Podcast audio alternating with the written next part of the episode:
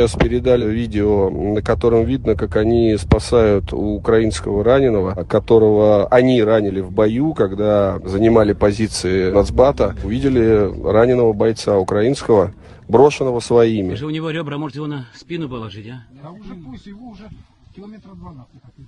Через минное поле два километра тащили его до уже своих позиций с тем, чтобы передать его врачам. И врачи потом э, сказали ребятам, что на самом деле счет на минуту уже шел. Если бы он еще там, они промедлили бы и принесли бы его позже, то парень бы просто погиб от ран. Вот так полуподлез. Уберите палку. Как тебя зовут-то? Володя, держись, Володя, все будет хорошо.